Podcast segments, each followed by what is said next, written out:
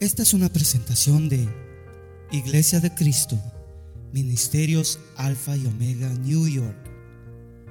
Si desea más información de este ministerio, como lugar, horario de actividades, visite nuestro sitio de internet. La dirección es ayoni.org. A Y O N Y.org. Allí encontrará diferentes recursos y enlaces a nuestras plataformas sociales que deseamos sean de bendición para su vida.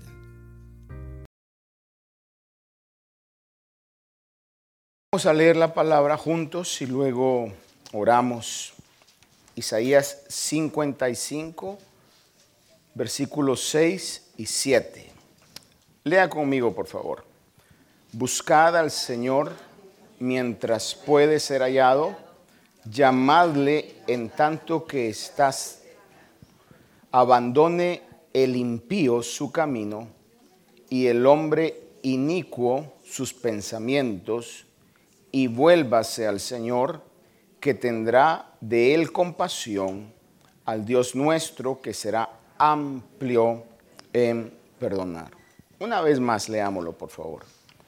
Buscad al Señor mientras puede ser hallado, llamadle en tanto que está cerca, abandone el impío su camino y el hombre inicuo sus pensamientos, y vuélvase al Señor que tendrá de él compasión, al Dios nuestro que será amplio en perdonar. Tome su asiento, por favor, hermanos. Es un pasaje bastante conocido por lo directo que es el pasaje y por la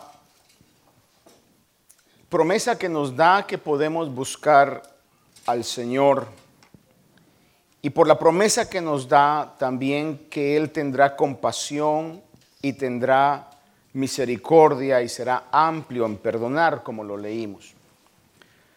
Sin embargo, hay una condición que tenemos que poner mucha atención en este pasaje y es que dice, abandone el impío su camino y el hombre inicuo sus pensamientos y vuélvase al Señor.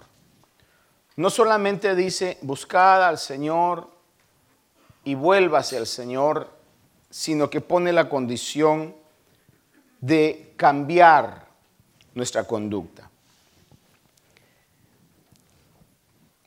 Esto nos está hablando de lo que es el arrepentimiento, de esa palabra tan importante en el Evangelio. El arrepentimiento no es un sentimiento, o le pregunto esta mañana, ¿será el arrepentimiento un sentimiento o un comportamiento? Una vez más, le planteo la pregunta, ¿será el arrepentimiento un sentimiento o un comportamiento? Fíjese que es una pregunta un poco capciosa, porque a esta pregunta usted pudiera haber respondido sí y estaría correcto. En otras palabras, si yo le pregunto, ¿es el arrepentimiento un sentimiento o un comportamiento y usted me podría decir sí. ¿Qué está diciendo? Las dos cosas. Comienza con un sentimiento, pero no se queda con un sentimiento, sino que ese sentimiento debe materializarse en un comportamiento, en un cambio. Durante la pandemia que pasó hace ya, ¿qué? Dos años. Hubieron muchos que se quedaron solamente con el sentimiento de arrepentimiento. Recuerdo muy vívidamente la llamada de una persona que se estaban muriendo gentes que él conocía y entonces me dice, y tengo mucho miedo y tengo temor y me decía, quiero que Dios me perdone por esto, por esto. Yo le dije, si lo hace de corazón, Dios lo puede hacer. El punto es que no siga en su sube y baja de la búsqueda a Dios y esto no sea solamente una emoción, sino que pueda usted ponerse a cuentas realmente con Dios. Y me di cuenta por la evidencia que era simplemente un pensamiento, una emoción, hasta cierto punto un remordimiento, y luego siguió su mismo ritmo de vida, de frialdad y de carnalidad.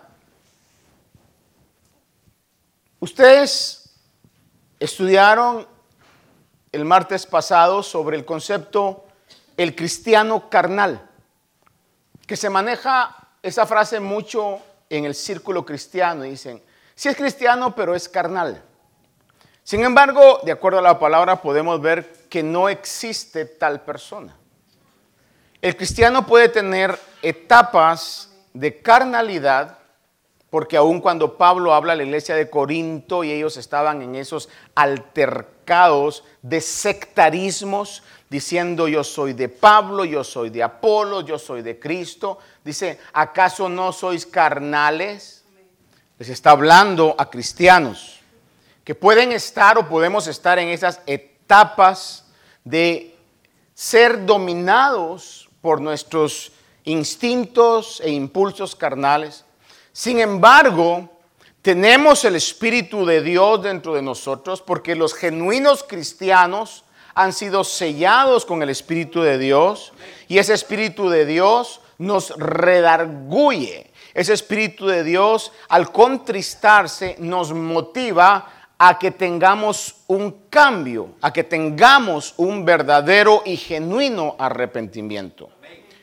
La palabra del Señor nos deja claramente en el Profeta Ezequiel capítulo 18, le voy a leer del verso 30 al 31, dice el Señor, por tanto os juzgaré a cada uno conforme a su conducta, o oh casa de Israel, declara el Señor Dios, arrepentíos y apartaos de todas vuestras transgresiones. Escuche esto, arrepentíos y apartaos. Muy similar a lo que en el libro de los Hechos leemos, arrepentíos y convertíos. Es decir, que no queda en el sentimiento, sino que avanza, escala al comportamiento, a la acción. Dice más adelante, apartaos de todas vuestras transgresiones para que la iniquidad no sea piedra de tropiezo. Arrojad de vosotros todas las transgresiones que habéis cometido y haceos un corazón nuevo y un espíritu nuevo. Y concluye diciendo, ¿por qué habéis de morir, oh casa de Israel? Note que dice, haceos un corazón nuevo y un espíritu nuevo. En otras palabras, cambien su conducta eso es un verdadero arrepentimiento que va a afectar la conducta por la cual estamos arrepintiéndonos. Usualmente nos arrepentimos de lo malo. No creo que haya nadie, o quizás con sus debidas excepciones, ¿verdad?, que se arrepienta de lo bueno. Pero nos arrepentimos de lo malo que hemos hecho. Este pasaje nos enseña que un genuino arrepentimiento, un arrepentimiento verdadero, nos demanda, nos pide, es una demanda a que nuestras acciones o nos apartemos de nuestras transgresiones. Eso lo vemos en el libro de Ezequiel, que fue uno de los profetas que ponen la doctrina fundamental y que la iglesia, al comenzar la iglesia, siguió el mismo, la misma línea de doctrina. En Mateo capítulo 3 vemos a Juan el Bautista, que vino inmediatamente antes de que el Señor Jesús comenzara su ministerio público. En Mateo 3, del versículo 8 al 10, dice Juan el Bautista hablando, por tanto, dad frutos dignos de arrepentimiento y no presumáis que tenéis o que podéis deciros a vosotros mismos, tenemos a Abraham por padre, porque os digo que Dios puede levantar hijos de Abraham de estas piedras. Vemos que Juan el Bautista predicó el mensaje de arrepentimiento. Claramente lo podemos ver. Cuando el Señor Jesús comenzó su ministerio público, en Marcos capítulo 1, versículo 14 y 15, dice, después que Juan había sido encarcelado, Jesús vino a Galilea proclamando el Evangelio de Dios y diciendo, el tiempo se ha cumplido y el reino de Dios se ha acercado. Arrepentíos y creed en el Evangelio. Note, en el Antiguo Testamento vemos el mensaje del arrepentimiento. Juan el Bautista comenzó a predicar el mensaje de arrepentimiento. El Señor Jesús continuó enfatizando el mensaje de arrepentimiento y dice, arrepentíos y creed. Creed es sinónimo de tener fe. Tener fe es poner nuestra confianza en algo. Y no creo que haya nadie en este lugar ni quizás en el mundo entero que diga, yo no tengo fe. Todos tenemos fe. Quizás eso suene un poquito extraño, pero le voy a decir, todos tenemos fe.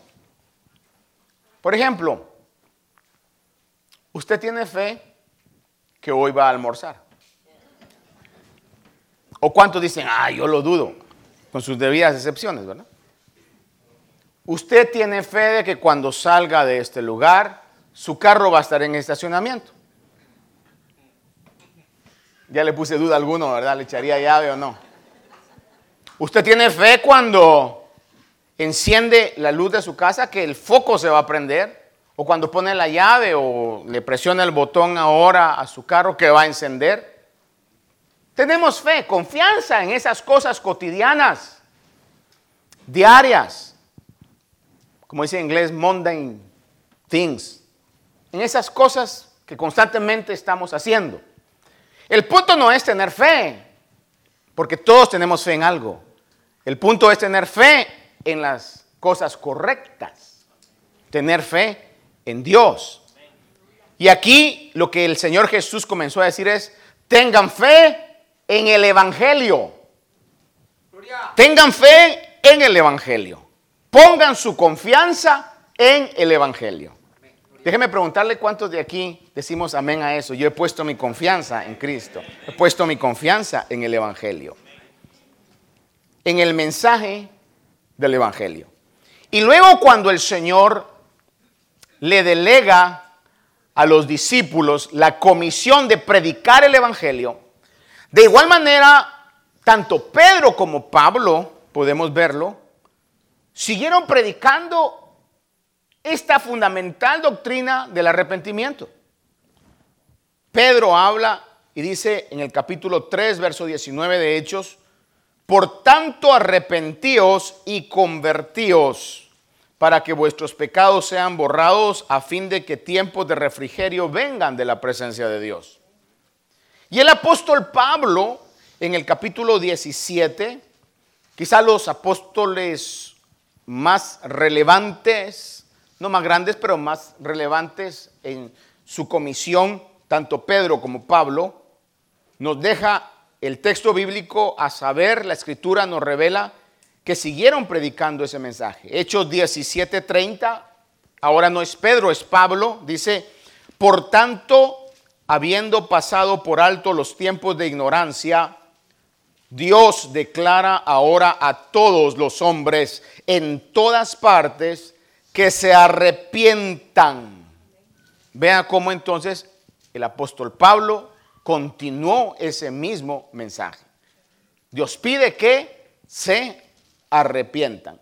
Es decir, que la iglesia del principio, la iglesia que comenzó a predicar el Evangelio después de que el Señor Jesús ascendió, predicó y continuó predicando el mensaje del Evangelio.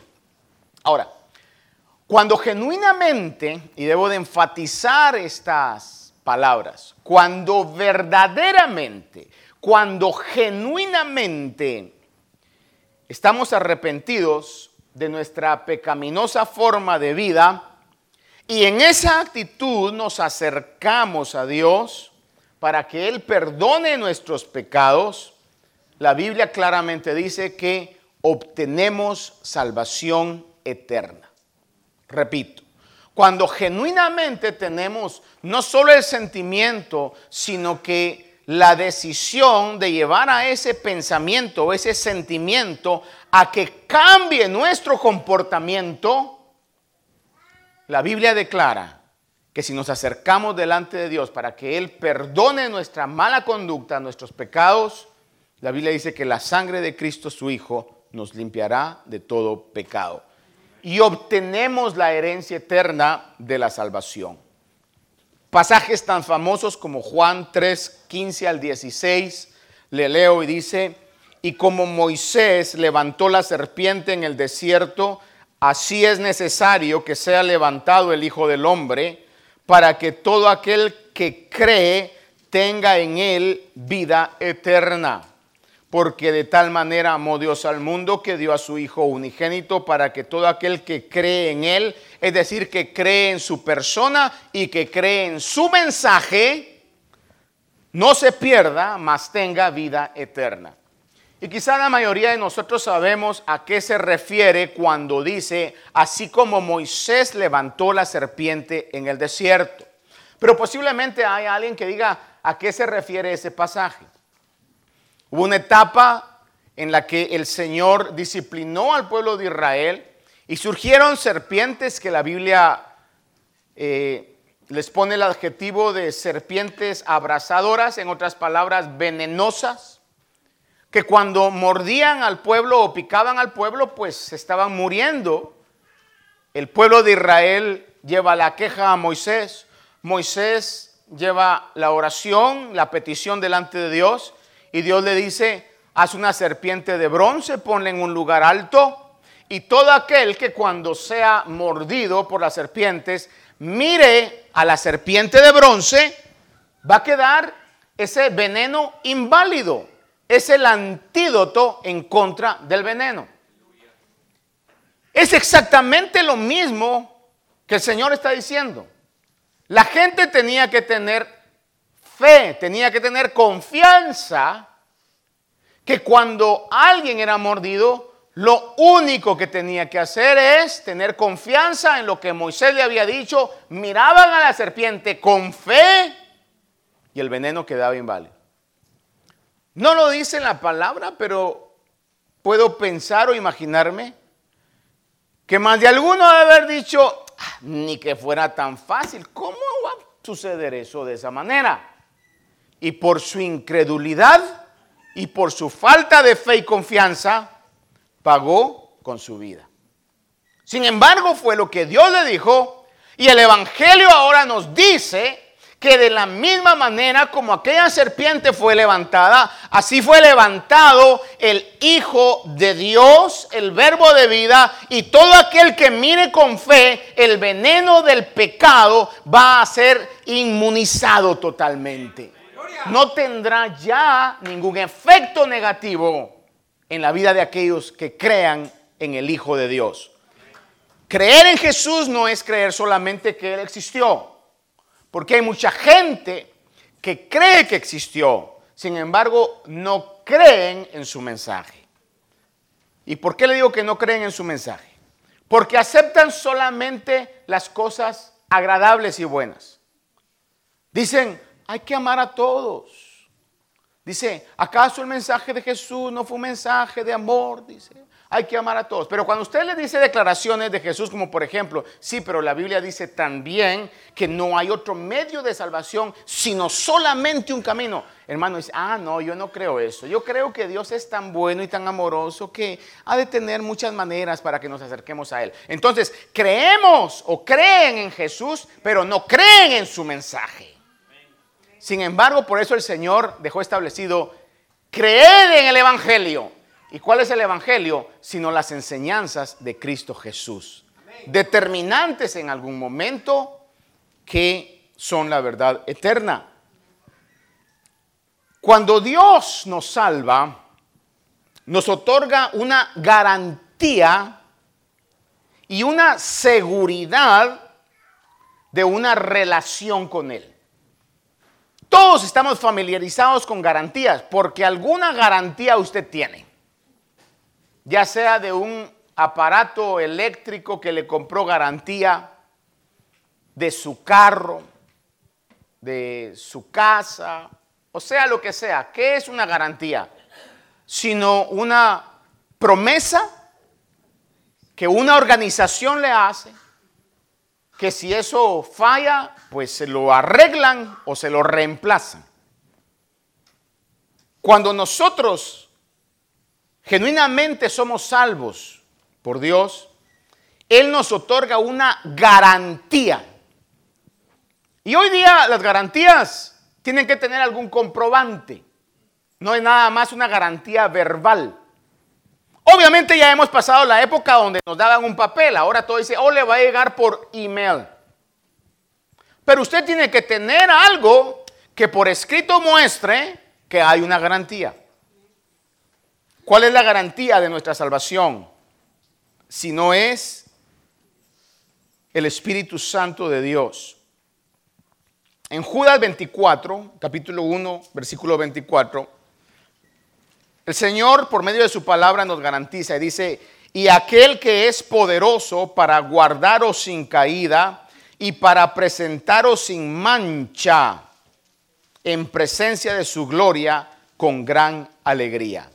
La palabra del Señor nos está garantizando que Dios es poderoso para guardarnos sin caer y presentarnos sin mancha delante de Él con gran alegría. Él lo está garantizando por medio de su palabra. Déjeme decirle algo que para muchos es difícil aceptar, sin embargo, para mí es maravilloso. Y debo de hacer una aclaración a esto que le voy a decir. No pretendo que todos crean lo que yo creo. Por ejemplo, yo he hablado con los maestros de discipulado y les he dicho, sobre ciertos temas bíblicos, quizás ustedes tengan un punto de vista distinto al que yo tengo. Y están en la libertad de dar su punto de vista. Sin embargo, les pedí, les demandé y les exigí.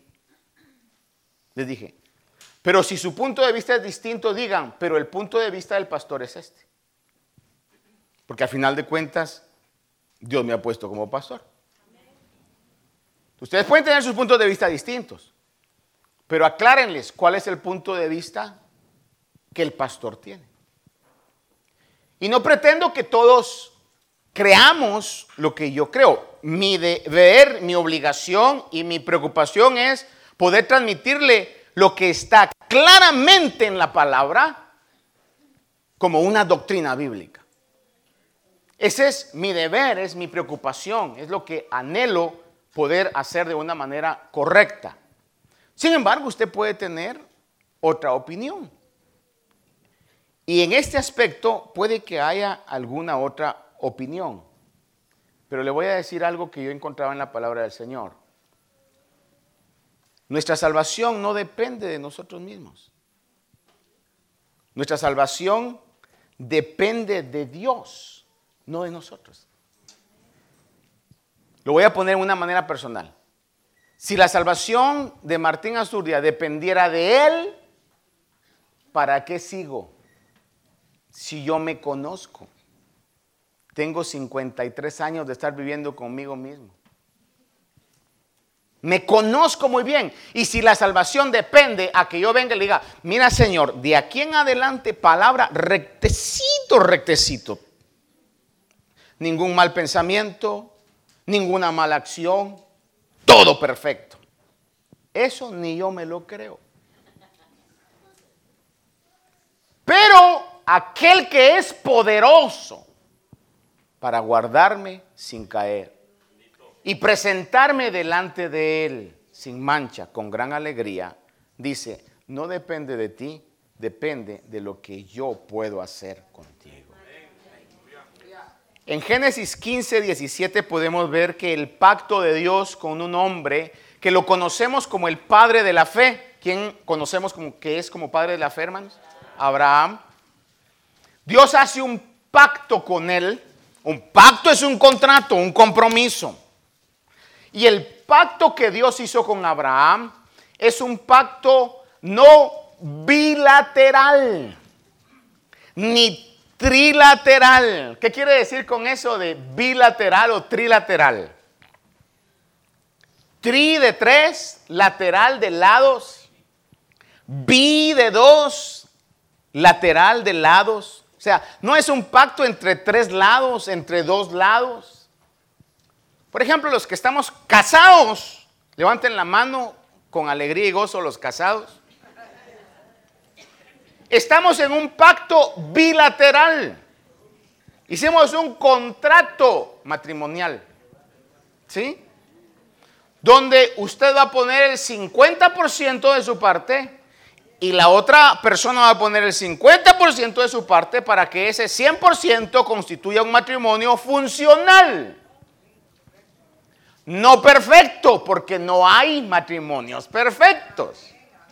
¿O habrá algún hipócrita aquí que diga que sí hay? Pero sí podemos tener matrimonios funcionales. Yo voy a poner el 50%, mi esposa va a poner el 50% porque es un pacto bilateral.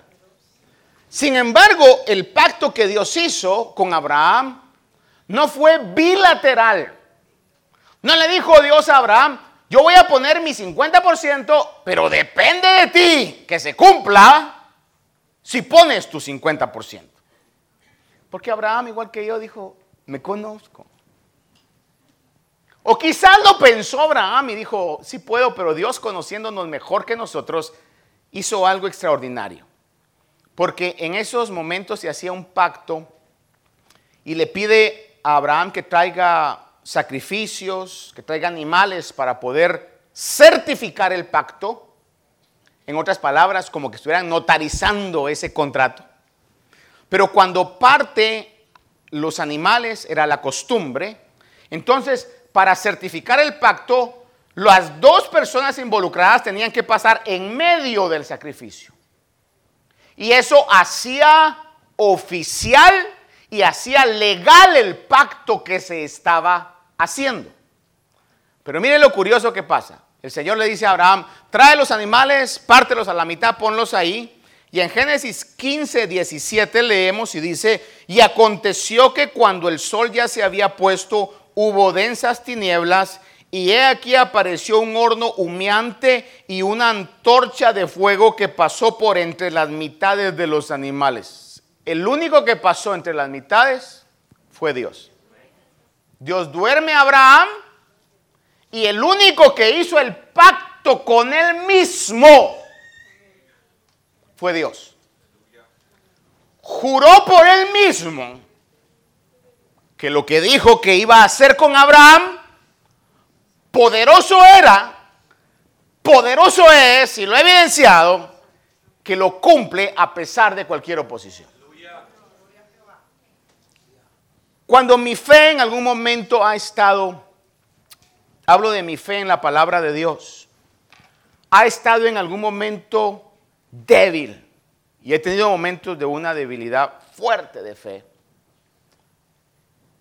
Al ver al pueblo de Israel su existencia a pesar de todos los pronósticos, como dice en inglés, against all odds, todos los demás pueblos de su época ya no existen. Sin embargo, Israel existe. Maneja el territorio que Dios le dijo que le iba a dar. Tiene el lenguaje que Dios le dio. Tiene las monedas que Dios le dio. Y todavía observa las costumbres que Dios le dio. Y eso, en más de una oportunidad, me ha hecho creer en la veracidad, inerrancia profética histórica de esta bendita palabra de Dios que sigo diciendo es más que un libro y es nuestra guía de fe y de conducta. La evidencia del pacto de Dios unilateral hacia Abraham.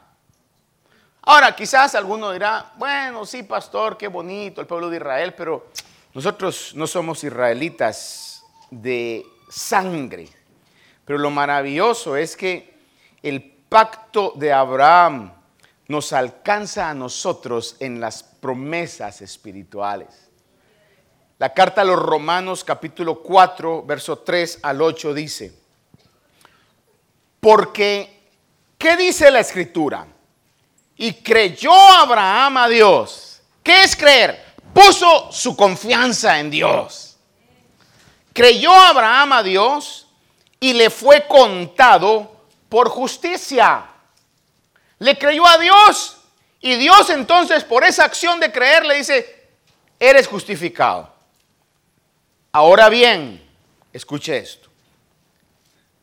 Al que trabaja, el salario no se le cuenta como favor.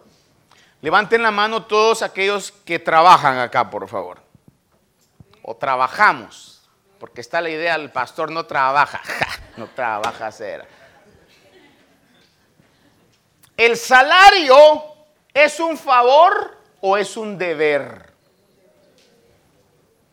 Usted llega y dice, bueno, hice mi trabajo, es mi cheque, mi pago sea lo que sea. Le voy a decir que las estadísticas siguen siendo, durante toda la historia, dice que las dos profesiones menos remuneradas son de los maestros y de los clérigos. En otras palabras, mi gremio está ahí entre las menos remuneradas. Pero yo creo que la menos remunerada de todas es la de las amas de casa. Fíjese que yo firmemente creo que las menos remuneradas de todas son las de las amas de casa. A excepción de las amas de casa de ministerios Alfa y Omega. Esas son bien... No sé por qué se ríen, ¿verdad? Pero...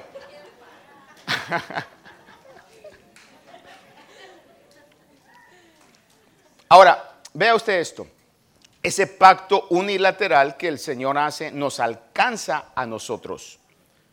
Porque en Gálatas capítulo 3, vamos a volver a Romanos, pero en Gálatas 3, 26 al 29 dice, pues todos sois hijos de Dios mediante la fe en Cristo Jesús. ¿Cuántos decimos amén a eso?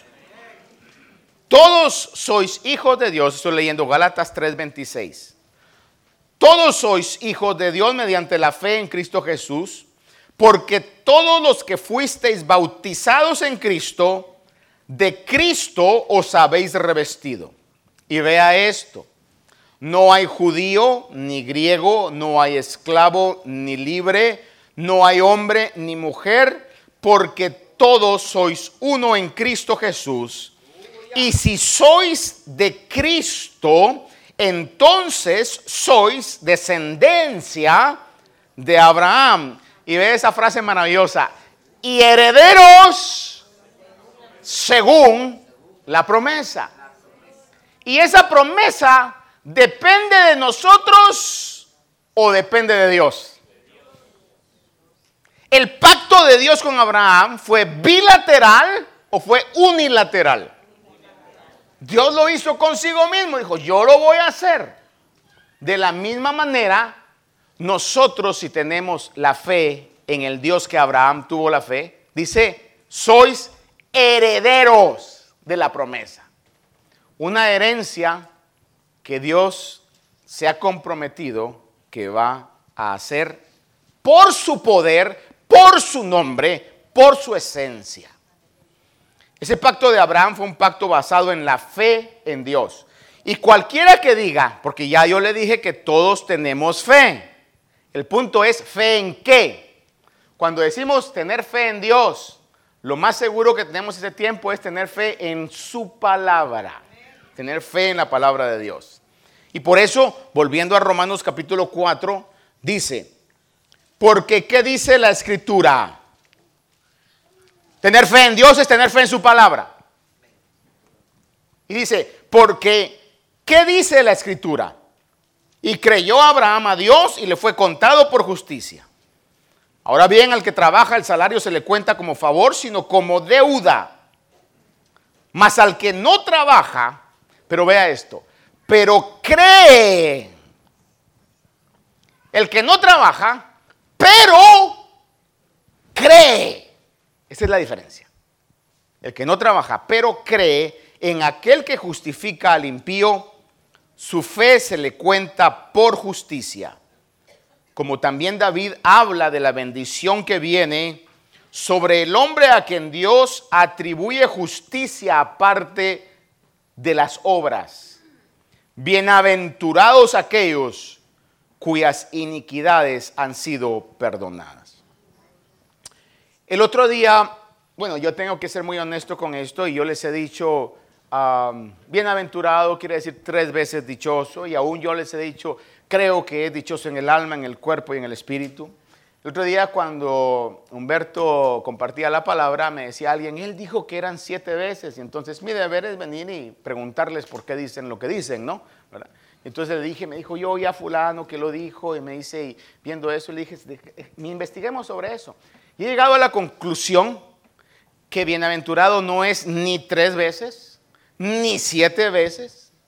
Bienaventurado pueden ser tres veces dichoso, siete veces dichoso o mil veces dichoso. En otras palabras, su pastor estaba correcto y el maestro estaba correcto también. Pero la traducción más fiel a lo que el lenguaje original quiere decir es bienaventurado, ¿qué quiere decir? Feliz. Bienaventurado quiere decir una persona que está feliz. Y yo sé que usted ha tenido momentos escasos y quizá cortos en esta vida, pero ha tenido momentos de felicidad. Déjeme ser un poquito didáctico aquí. Nancy, quiero preguntarte, descríbeme un momento de felicidad extrema en tu vida. No que me lo digas, sino dime cuál fue para ti entre los top 10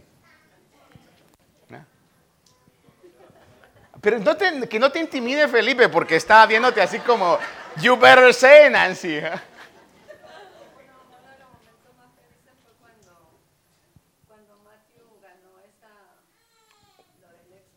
Un reconocimiento, ¿verdad? Que fueron a Washington.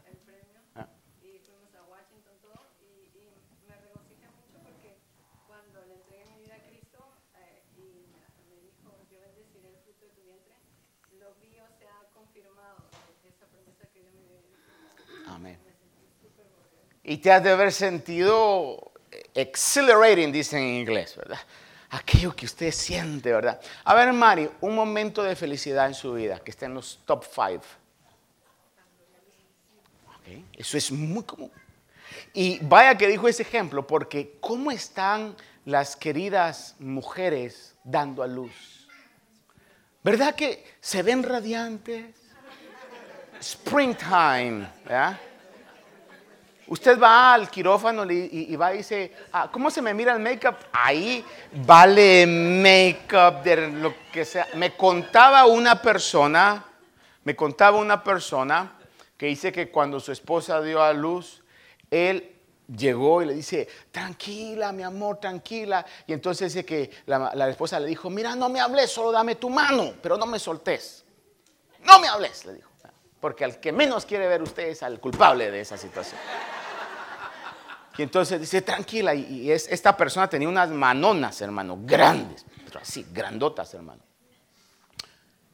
Y entonces dice que cuando venían los dolores, la hermana apretaba la mano, hermano. Y entonces usted se imagina con aquella fuerza y aquellas caras, ¿verdad? Y el hermano, que le digo era así, con mano grande, brazo fuerte. Cuando ella apretaba su mano, él también le decía, ¡ay! Dice que le decía, no te burles, desgraciado, no te burles, le decía. Y le decía, no me estoy burlando, pero hasta llorando, dice que estaba él, ¿verdad? Y entonces, al final, pues salió la criatura y a lo que voy es que cuando sale la criatura, ¿qué pasa? ¡Ay! Un momento de felicidad, ¿verdad? Porque todas las, las ah, endorfinas, dicen los médicos, hermano, ahí pasan. Y es como que le hubieran puesto droga, hermano. Pero natural, ¿verdad? Y hermano, y es una felicidad, me han contado a mí, que se sienten en los cielos. Pero le cuento a este hermano porque dice que el hermano, lo que pasa es que en lugar de darle la derecha, le dio la izquierda y se le olvidó quitarse el anillo. Entonces cada vez que la mujer le apretaba, él sentía un dolor como que le estaban cortando el dedo, hermano. Y obviamente la otra sintió las endorfinas, pero él no tenía nada de endorfinas. Después quedó todo dolorido, me decía. Pero vea eso. En ese momento se podría poner el adjetivo que Nancy, al ver el cumplimiento de la promesa de Dios, se sintió bienaventurada. María, al ver el nacimiento de sus hijos, se sintió bienaventurada. Ese es el significado de la palabra bienaventurado. Y la palabra bienaventurado, que quiere decir feliz, dice la palabra que David dice, bienaventurados, felices, aquellos cuyas iniquidades han sido perdonadas. Yo le pido que se una conmigo y le demos un aplauso de agradecimiento al Dios Todopoderoso. Gracias, Señor. Gracias.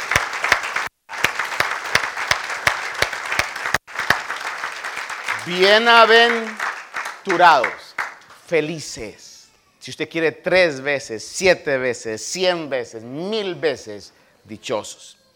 Ahora, nuestra salvación es un regalo de Dios. Y la Biblia claramente dice que somos salvos por gracia. Eso lo hemos hablado desde este lugar en base a la palabra. Voy a ir rápidamente en esto. Efesios 2, 8, 9 dice, porque por gracia habéis sido salvados por medio de la fe, y esto no de vosotros, sino que es un don de Dios, es un regalo de Dios.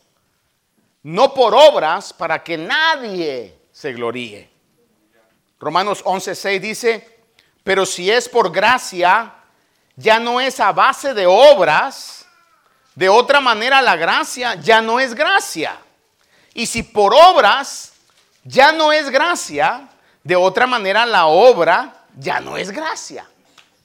Lo que está diciendo es, si mi salvación la voy a ganar por mis propios esfuerzos, entonces no es regalo, porque me la gané. A pulso me la gané.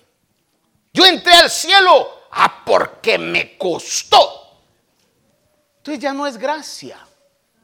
Y la salvación bíblica es gracia, es gratuita, para que la gloria sea única y exclusivamente del que hizo un pacto unilateral con Abraham. Romanos 8, 38, 39, el apóstol Pablo, que predicó el arrepentimiento, escribe esto y dice, porque estoy convencido que ni la muerte, ni la vida, ni ángeles, ni principados, ni lo presente, ni lo porvenir. Ahí que está diciendo entre letras, ni mi anterior vida, ni mi futura vida, ni lo presente, ni lo porvenir, ni los poderes, ni lo alto, ni lo profundo, ni ninguna otra cosa creada nos podrá separar del amor de Dios que es en Cristo Jesús, Señor nuestro garantía celestial de que aquel que comenzó la obra la va a terminar. Ahora, cuando creemos, y enfatizo esto, ¿qué es lo que creemos? Que somos pecadores y que solo el sacrificio de Cristo nos puede perdonar nuestros pecados y que Jesús murió y resucitó y que Jesús es Señor. Cuando creemos, la Biblia dice que somos sellados con el Espíritu Santo para el día de la redención.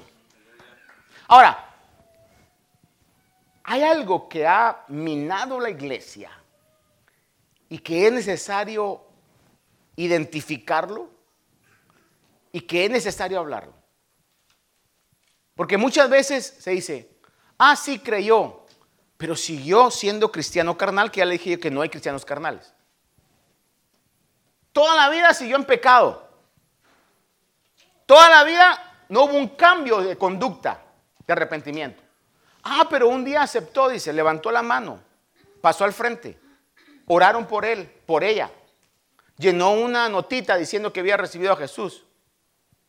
Y el predicador o predicador en su ignorancia viene y le dice, ahora usted es salvo y ahora su nombre está escrito en el libro de la vida. ¿Será?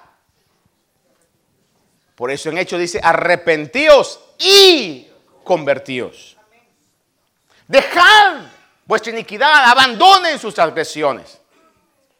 Porque el verdadero arrepentimiento o creer en el Evangelio es creer en Jesús y en su mensaje. Y Jesús dijo, por sus frutos los conoceréis.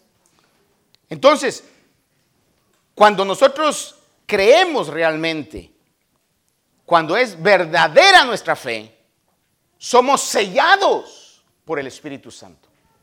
Efesios 1, 13 y 14 dice, en él también vosotros, después de escuchar el mensaje de la verdad, el evangelio de vuestra salvación, y dice, y habiendo creído, fuisteis sellados en él con el Espíritu Santo de la promesa, que nos es dado como garantía de nuestra herencia, con miras a la redención de la posesión adquirida de Dios para alabanza de su gloria. Y el 4.30 dice, y no entristezcáis al Espíritu Santo, estoy leyendo Efesios 4:30, no entristezcáis al Espíritu Santo de Dios, por el cual fuisteis sellados para el día de la redención. Ahora, miren, la Biblia nos identifica a nosotros como santos, pero nos identifica como santos en una progresión que se va a culminar cuando el Señor quite completamente el germen de pecado de nuestra vida. Como le he dicho varias veces, le repito una vez más, hoy estamos o hemos sido libres ya de la paga del pecado. Hoy estamos peleando contra el poder del pecado, porque todavía peleamos contra el poder del pecado. Pero viene el día cuando vamos a ser libres de la presencia del pecado. Ese día va a ser maravilloso porque ya no habrá absolutamente nada de pecado en nuestras vidas. Pero el día de hoy todavía estamos en ese proceso de redención que va a tener su culminación final, escuche esto, con la redención de nuestro cuerpo. Este cuerpo que todavía se enferma, este cuerpo que todavía se cansa, que se fatiga, este cuerpo de bajeza que se envejece, que se enfellece. Hermano, cuando uno mira sus fotos de cuando tenía 15, ¿verdad? Y dice, ¿qué, pasó aquí? ¿verdad? Viene el día cuando el cuerpo va a ser transformado. Y en Romanos 8, 22, 23 dice, pues sabemos que la creación entera aún gime y sufre dolores de parto hasta ahora. Y no solo ella, sino que también nosotros mismos que tenemos las primicias del Espíritu, aún nosotros mismos gemimos en nuestro interior. No nos damos cuenta, pero estamos constantemente gimiendo. Dice, aguardando ansiosamente la adopción como hijos, la redención de nuestro cuerpo. No más dolor, no más condiciones no más pronósticos, no más diagnósticos, un cuerpo de acuerdo a la potencia de la gloria del cuerpo de Cristo, la redención de nuestro cuerpo. Y dice que nuestro espíritu aguarda ansiosamente. ¿Nunca ha tenido usted situaciones en las que no sabe por qué y de repente... Dicen, y cuando, cuando, cuando a veces está en, edad de enamoramiento, ¿verdad? Los padres le dicen, eh, eh, ¿de quién te acordaste? En esa edad quizás sí, pero cuando ya uno de viejo suspira es quizá porque está, hermano, diciendo, ¿cuándo va a ser transformado este vejestorio? Pues, ¿cuándo va a venir eso? El espíritu está como eh, exteriorizando esos gemidos indecibles que está gimiendo ansiosamente. Entonces, hermanos, la seguridad de salvación Ahora, algo muy importante es que la seguridad de salvación no debe ser interpretada como una licencia para vivir en pecado. Y ese es el gran error y sobre esto más adelante voy a seguir hablando, que es importante. Pero jamás la Biblia indica que podemos nosotros continuar o, o asumir que hay cristianos carnales. No los hay. Segunda Corintios 5, 17 dice, de modo que si alguno está en Cristo, nueva criatura es. Las cosas viejas que dice, pasaron, he aquí son hechas nuevas. Gálatas 5, 22 al 24 nos habla del fruto del Espíritu que nos es dado como garantía, ese Espíritu que nos han puesto dentro de nosotros. Dice, más el fruto del Espíritu es amor, gozo, paz, paciencia, benignidad, bondad, fidelidad, mansedumbre, dominio propio. Dice, contra tales cosas no hay ley. Pues los que son de Cristo Jesús, note eso, los que son de Cristo Jesús han crucificado la carne con sus pasiones y sus deseos. Y eso es lo contrario a lo que anteriormente dice en Gálatas 5, 19 al 21. Dice, ahora bien las obras de la carne son evidentes, las cuales son inmoralidad, impureza, sensualidad, idolatría, hechicería, enemistades, pleitos, celos, enojos, rivalidades, disensiones, sectarismos, envidias, borracheras, orgías y cosas semejantes contra las cuales os advierto, como ya os lo he dicho antes, que los que practican tales cosas, la Biblia es clara, directa y contundente. Los que practican tales cosas no heredarán el reino de Dios. Ahora, en la disyuntiva que nos encontramos muchas veces es, hermano, pero mire, fulano de tal, menganita de tal, perencejito de tal, servía. Le entregó su vida a Dios pasó al frente. Y ahora hasta ateo se volvió, agnóstico. Hermano, tenemos que llegar a una conclusión y una realidad. Es lo que primera de Juan capítulo 3, verso del 6 al 9 comienza a decir. Dice, todo el que permanece en él no peca, todo el que peca ni le ha visto ni le ha conocido. Hijos míos, que nadie os engañe. El que practica la justicia es justo, así como Él es justo. Y el que practica el pecado es del diablo, porque el diablo ha pecado desde el principio. El Hijo de Dios se manifestó con este propósito para destruir las obras del diablo. Ninguno que es nacido de Dios practica el pecado, porque la simiente de Dios permanece en él y no puede pecar porque es nacido de Dios. Ahora, hay quienes han pasado etapas todos quizás hemos pasado etapas donde la carne ha estado más elevada que el espíritu, pero tarde o temprano, de una u otra manera, el espíritu de Dios comienza a trabajar. Y trabaja ya sea internamente o externamente, porque los que son hijos de Dios somos corregidos por Dios. Como alguien le dijo en una oportunidad, me comentaba un pastor tiempo atrás que alguien le dijo, mira, yo no sé por qué a ustedes, dice verdad, siendo él cristiano también, supuestamente dos cristianos, dice, vos te portas mal, dice, Dios te, te corrige, te corrige. Mira, yo, a mí, Dios como que tiene un trato especial, dice, no me pasa nada. Y el, y el hermano le dijo, mira, eso es lo peor que te puede pasar, que no te pase nada.